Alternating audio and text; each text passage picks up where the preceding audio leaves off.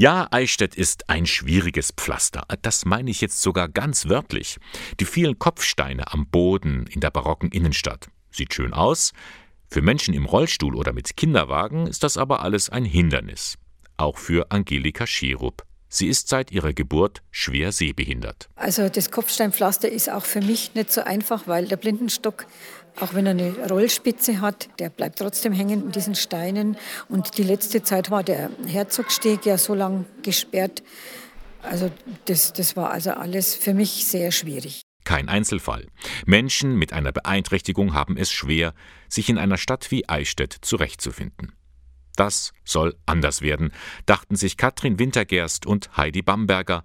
Beide arbeiten bei der Caritas in der offenen Behindertenarbeit. Ihre Idee? Wie wäre es denn mit einem barrierefreien Stadtführer? Seit Freitag ist er nun fertig und beide sind begeistert. Ja, wir sind natürlich nach jetzt vielen Wochen anstrengender Arbeit sehr stolz, dass jetzt der Stadtführer da ist, heute geliefert wurde und dass es eben auch einen Stadtführer gibt für Menschen in, mit geistiger Behinderung, mit äh, Sinneseinschränkung, mit Hörbehinderung, mit körperlicher Behinderung, dass keiner einfach ausgeschlossen ist. Wenn wir uns den mal näher anschauen, der ist ja ähm, großformatig, auch in, in, in, Schrift und Bild. Was zeichnet ihn aus? Ihn zeichnet aus, dass er ganz anders geschrieben ist wie andere Stadtführer, vor allem der in einfacher Sprache. Es sind sehr kurze Sätze, alles ist super erklärt.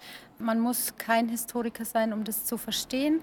Und es sind extra immer QR-Codes drinnen, die auf die barrierefreie Seite der Stadt verlinken. Für diesen barrierefreien Stadtführer brauchte es auch einen Partner.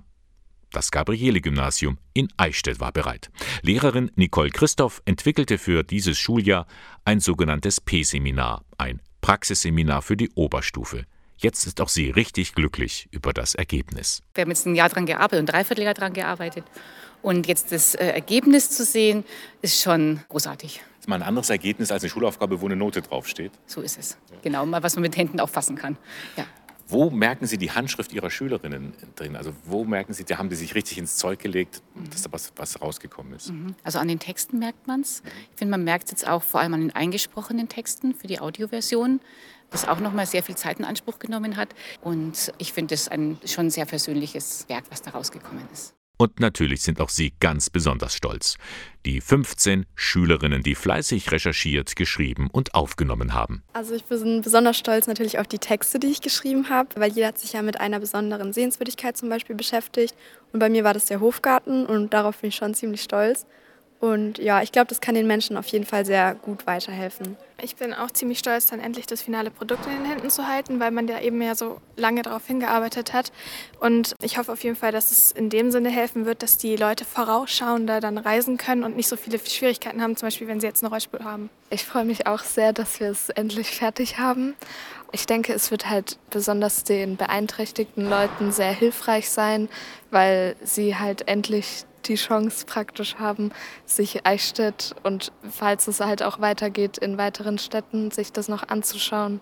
Also ich bin sehr stolz auf jeden Fall auf unsere leichte Sprache und auch auf die Gebärdensprachvideos, die wir haben und auch auf die Tonaufnahmen, weil es vielen Leuten das Leben erleichtern wird, wenn sie nach Eichstätt kommen. Das Leben erleichtern, das tut dieser barrierefreie Stadtführer für Eichstätt in jedem Fall. Erhältlich ist er im Tourismusbüro, im Infozentrum Naturpark Altmühltal oder auch in der Caritas Kreisstelle in Eichstätt.